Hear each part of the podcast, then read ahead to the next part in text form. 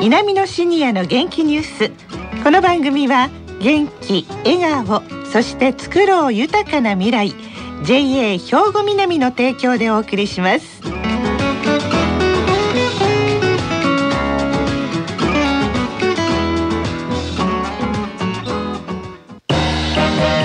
皆様の元気生活を応援する JA 兵庫南。近畿最大級の農産物直売所虹色ファーミン。おすすめは JA 兵庫南エリアの新鮮な地元農産物。皆さんおはようございます。藤原まさです。南のシニアの元気ニュースの時間です。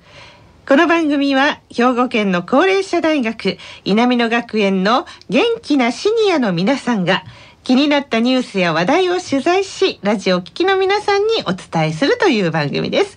え今日は稲美野学園放送サポーター B 班の方々に来ていただいておりますさあそれでは自己紹介からお願いしますはい、高田重則です。74歳です。菊池文子六十八歳です。吉崎雅子六十八歳です。はいよろしくお願いします。さあところで今回はどんなお話ですか高田さんはい。今日の我が町、我が村有名人はパート11となりました。はいえーその方は加古川歯車福祉会の理事長をされている高井敏子さんなんです。はい。ということは施設の理事長さんということなんですか、菊池さん。はい。障害者の方が定職できるように指導補佐をする施設ですが、うん。私たち大学院講座でも障害のある方と共に働き学んだことについて講義を受けています。はい。高井敏子さんがこの仕事に取り組まれたことからのお話から伺っております。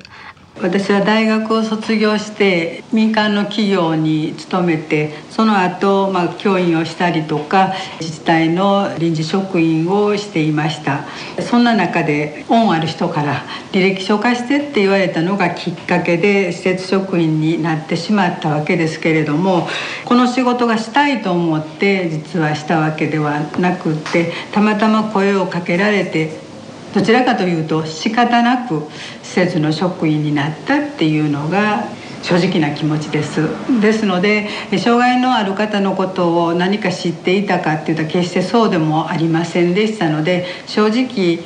施設職員になることに抵抗を感じて入職したっていうような状況です。ご縁というのがあったんでしょうね、吉崎さそうですね。でも高井敏子さんはその施設では大変ご苦労されたようです。その当時は施設の中にいることが安全で幸せやっていうふうに思われていたような時代だったんですけれども私は何も知らなかったからなおのこと障害があってもなくっても大人になったら働くのが当たり前やって思っていたんですけれども現実の施設の状況は決してそうではなかったんですね。で私の考えが合ってるのか間違ってるのかはその当時は分かりませんでしたけれども障害があってもなくってもその人たちが働くっていうことに取り組めるようなそんな社会にしていきたいそれが当たり前にしたいっていう思いの中で一番初めに取り組んだのは目の前にいる人と向き合って働く環境を整えてまずは一緒に働いて同じ汗をかくっていうことをに取り組み始めたっていうのが一番最初の状況です。まあ障害のある人が施設を選ばれるっていうのはあんまり自分の意思で選んでないんですね。その当時は行政措置って言うてあなたの子供は働けないから施設に行きなさいっていうようなそういう指導のもとで施設に行っている人なんですね。ですので私たちは働くことにこだわりたいと思っていたのでその方たちが力が発揮できるような仕事でどんなんかなっていうことを考えてそういう仕事を地域から探してきて一緒に働くっていうことをしました。ただ仕事ってそんな楽なことでもないしこの仕事を頑張ったらお金がもらえるっていうようなことにつながってなかったら働く意欲なんかにつながっていかないので、まあ、そこはそんなことが分かるような環境を作りたいっていうふうには思いました。高井敏子さんはこれからますます頑張りと言いますか実力を発揮されてきます守ってもらうばかりの世の中ではあのいつもいつもいつも家族がいてる応援してくれる人ばかりではないのでできればご本人が社会の中で生きていく力を少しでもつけることによって生きていきやすいって思ったので私どものその歯車福祉会はあなた自身が社会の中で生きていく力をしっかり身につけていけるようにあのしてほしい。そんなことをご本人が努力する。そのことを職員は応援するよっていうような理念で支えていこうっていうふうに思ったんです。でもこの理念って当時は多くの人からは賛同されませんでした。それは社会の中が障害者を守るっていうようなそういう時代だったのであの本人に頑張ってもらうっていう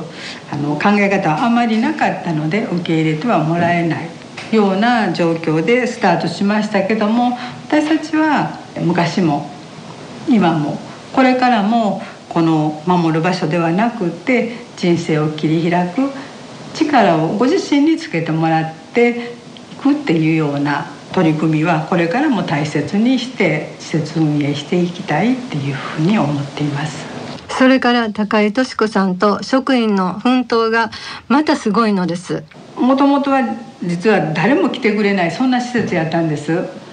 なぜかというと、えっと、歯車があの最初打ち出したのはねその当時ってドアツードアで玄関まで迎えに来てくれて家まであの送ってくれるっていうようなことが当たり前やったのにうちの施設は自力通所でまずは通ってもらうっていうことを打ち出したのでそんなことを障害の人できへんっていうふうに思う人たちが多かったのでたった20人の定員に昭和55年の4月にはたった7人しか来てくれない。そんな施設やったんです。でもまあ7人の職員がいて7人しか利用者さんが来なかったのでその人の得意な仕事を見つけてきてマンツーマンで一緒にするっていうことは取り組みやすかったので仕事をする環境づくりっていうのは逆にやりやすかったっていうようなところからスタートしています。ご本人の思いや願いを聞いてまずは一緒にするっていうところから出発しましたですので施設の作業室の中に入れない人もいてるんですねロッカーにいて仕事をする場面にも来れない人も実はいたけれどもでもそれはロッカーから作業室に入ったことも一つの仕事って捉えて認める？認めてもらったら嬉しい？そんな中で自分の得意な仕事があってできるような環境を作ってもらって頑張った分お金もらって「あんたおれへんかったら困るやん」って言われることによってそんな仕事に全然興味なかった人がその環境の中で「やったらできるんや」っていう思いになってもらうそれは強いては働かされてるのではなくって自らが働きたいっていうようなそんな思いになってくれるそういう環境を作りたいっていうふうに思ってそれは仕事をするもう基本の中にの基本やなっていうふうに思っています。当時は障害のある方は守られているだけだったところ世間の賛同を得られない中高井敏子さんは障害のある方も社会で働くという理念のもとで独り立ちできるような環境づくりを始められました。すべてが戦いですね、まあ、パイオニア的な何か制度も今は2年以内に就職するっていうようなそんな制度も平成18年にできてそれまでは障害者は施設の中にいたらいいっていうような制度だったので全てが自分たちが活動してきた結果が制度につながっていくっていうような状況いっぱい苦労はありましたけど制度施策を一緒に作り上げていくっていう充実感っていうのはとてもあったなっていうふうに思っています。それともう一つは苦労っていうよりかは楽しい。いっぱい夢を一緒に見させてもらったなって。で彼らも自己実現やかけがえのない自分なんてあんまり思ってない人がそういう仕事の場面で活躍できてそれが世の中の役に立ってて必要やって思ってくれてるっていうのは障害が重いとか軽いとか全然関係なく感じるんですね本人が。そう思った時に本人が変わるんです。で本人が変わったり実は就職なんか絶対嫌々って言ってた親も変わるんです頑張っていこうと思ってるから応援しようとかって思ってくれる親が変わるのと同時に企業の皆さんも受け入れてもちろん大変な思いもされて失敗もあるんですけれども企業の方たちも彼らと一緒に働くことを通して彼らのいいところをいっぱい知ってもらって応援団が増えていって応援したろうみんなで支えようっていうふうに思ってくださる会社の方。そして地域の方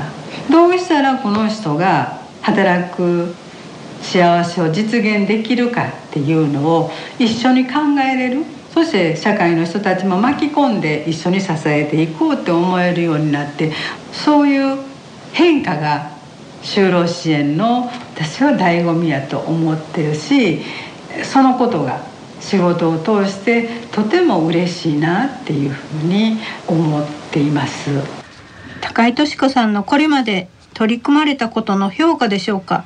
平成28年6月2日安倍総理と障害者との集いが総理官邸でありました、うん。高井敏子さんは企業で働く障害者の方3名と同行され安倍総理大臣安倍昭恵夫人と障害者支援について会談をされました、うん、また次のように語られました。まあ出会う機会もある人もあればない人もあると思うんですけどそんな中で出会った時に「おかえり」とか「あのご苦労さん」とかっていう何気ない一つの言葉が心を通じ合ってあのおばあちゃん僕のこと知ってるんやとかっていうようなことにもつながっていくしそういう場面が一緒にこの地域で生きてる人間としてお互いに感じられるに違うかなっていうふうには思います。はいとてもあの冷静にそれから熱い思いが伝わってくるようなあのお話ですごく良かったです、うん、もう戦っている様子が講義の中でもなんかひしひしと感じました。はいありがとうございました。今日は加古川の歯車福祉会理事長の高井敏子さんをご紹介くださいました。皆様の元気生活を応援する JA 兵庫南。近畿最大級の農産物直売所虹色ファーミン。おすすめは JA 兵庫南エリアの新鮮な地元農産物南のシニアの元気ニュースお別れの時間です。この後は兵庫ラジオカレッジの時間です。このままラジオ関西をお聞きください。南のシニアの元気ニュース。この番組は元気笑顔そして作ろう豊かな未来。JA 兵庫南の提供でお送りしました。